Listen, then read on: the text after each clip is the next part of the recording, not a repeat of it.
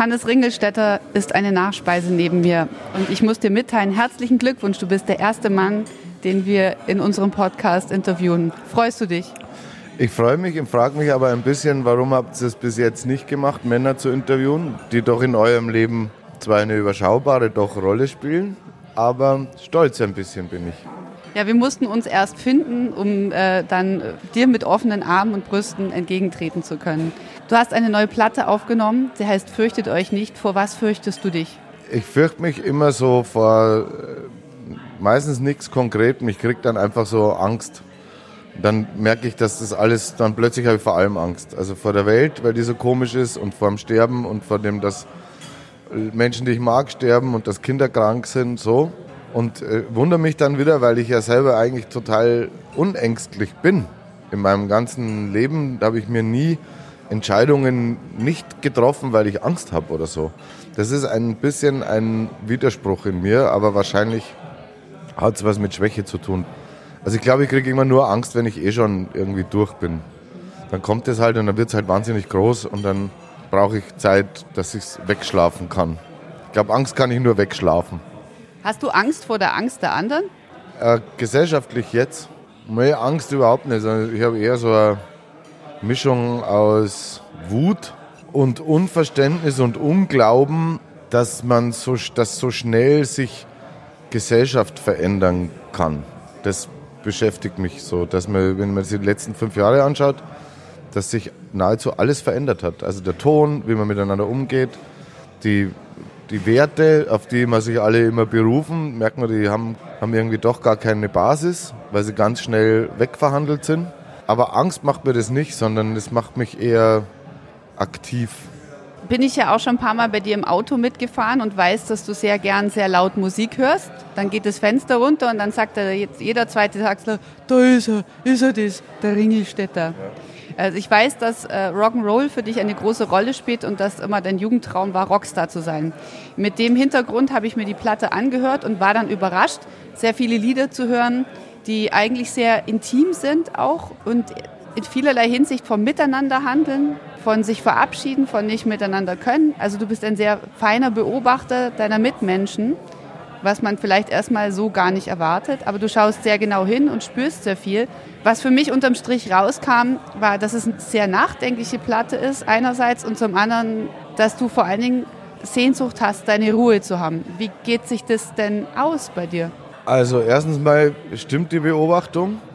Äh, für mich, also war selber überrascht, dass ich dann, dass diese Songs, es gab ja so, gibt ja immer so 30 Ideen für eine Platte, was bleibt dann über und, oder was catcht einen selber oder welche Geschichten oder welche Sichtweisen sind die, die man dann selber haben will, dass man sie hinausposaunt. Und ich habe auch festgestellt, dass ich äh, das, was ich immer so sage dann, nämlich, dass ich glaube, dass diesem ganzen Hass und Angst nur Liebe entgegenzusetzen ist, dass das dann auch so ist für mich. Also ich, mir fällt auch wirklich gerade nichts anderes ein als äh, Spread Love, so in allen Möglichkeiten oder auch okay finden, wenn was rum ist und Sachen abschließen und nicht das Drama draus zu machen. Das mit der Ruhe ist tatsächlich eine Sehnsucht, mit der ich zu tun habe, weil auf der einen Seite sehne ich mich danach, wenn sie dann ist, merke ich, wie unruhig ich noch bin und wie sehr ich die Ruhe dann nicht aushalte oder wie, wie gern ich Erschöpfung und Ruhe verwechsel dass ich einfach glaube, jetzt habe ich es gerade ruhig, aber ich bin einfach nur fertig.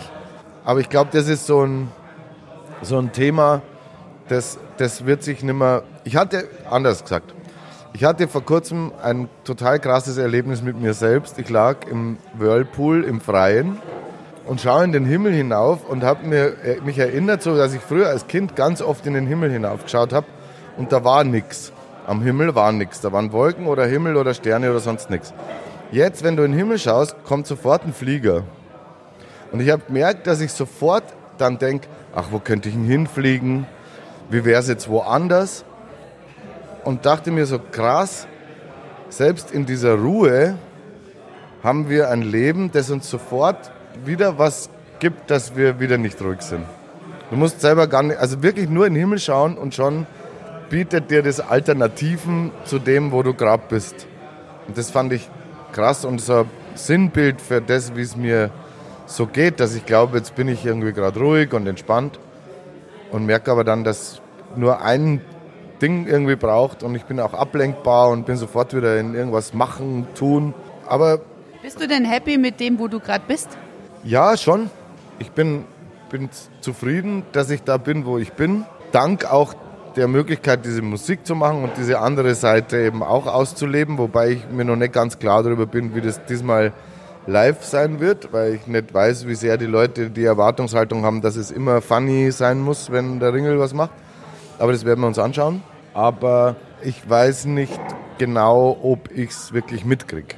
So, ich bin eigentlich schon zufrieden, aber es glaube ich, ich bin am zufriedensten beim Tun. Beim drüber nachdenken geht sofort wieder so eine Unruhe los. Du bist einer deiner großen Hits ist ja Niederbayern. Das ist ja auch ein Heimatlied. Und wir schlagen uns ja auch immer so ein bisschen rum mit, dadurch, dass wir auch beim Bayerischen Rundfunk sind, dass wir auch diesen Heimatbegriff in irgendeiner Form verkörpern.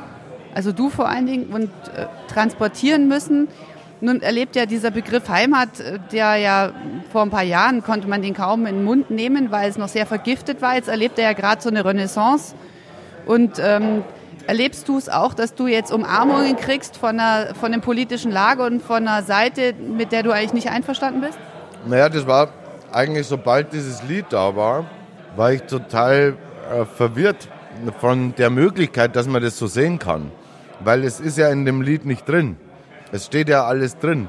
Also auch die Ambivalenz von Heimat kommt ja genau in dem Song total krass vor. Also er ist ja kein, äh, keine sage jetzt mal, Lobeshymne auf Niederbayern, sondern es ist eine Auseinandersetzung mit Heimat, die nostalgisch ist, die, die auch ein echtes Gefühl ist, aber die auch immer kritisch ist. Anders funktioniert es für mich nicht. Insofern hat es mich überrascht, konnte dann irgendwann äh, mit mir, war ich dann fein damit, weil ich mir dachte, das geht, glaube ich, so vielen so mit Liedern, dass jeder sie halt verstehen darf, wie er will.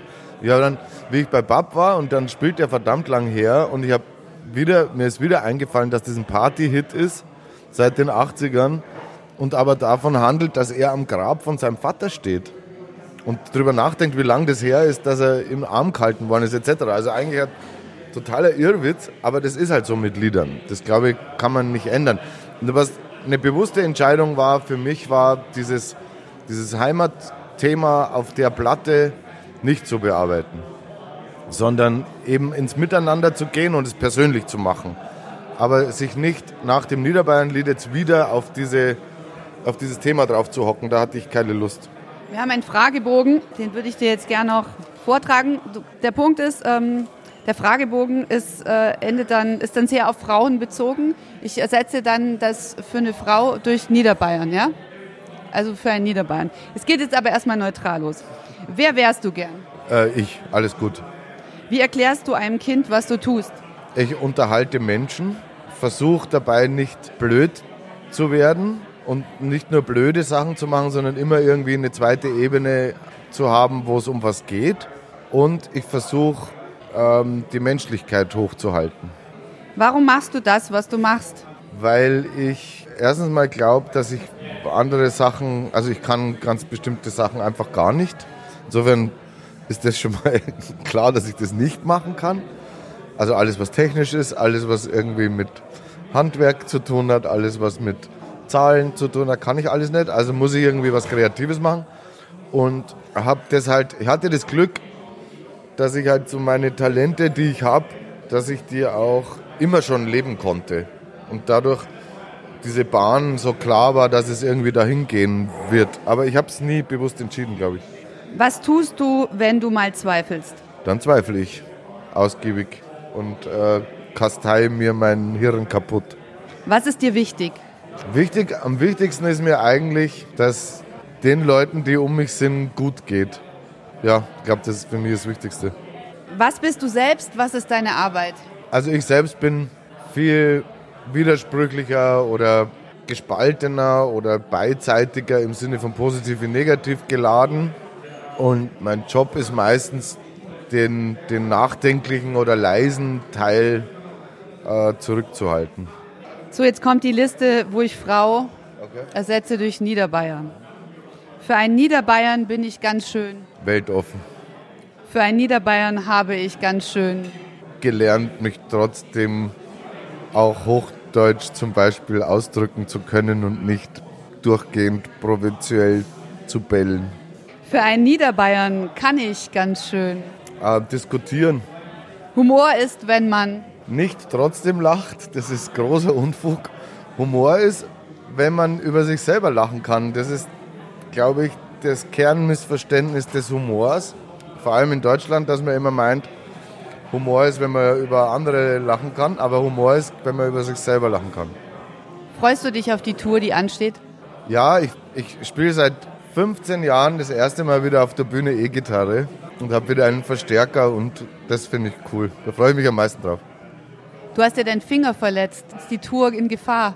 Sie war in Gefahr, aber durch eine ausgiebige Physiotherapie, die sich mit dem Auf- und Abbewegen des Zeigefingers mit zwei anderen Fingern äh, gestaltet, bin ich ziemlich sicher in der Lage, die Tournee anzutreten und sie erfolgreich zu Ende zu spielen. Also wenn ihr Hannes Ringelstetter seht auf seiner Tour durch ganz Bayern und auch in meiner Heimatstadt Ulm, wo auch Ariane Müller herkommt, ähm, seht äh, und er macht eindeutige Bewegungen mit dem Finger, die daran und ihr fühlt euch aufgefordert und sexuell ermuntert von ihm. Nein, es liegt einfach nur an einer Verletzung, die er sich durch eine Flügeltür zugezogen hat. So, Flügeltür ist das Stichwort. Danke.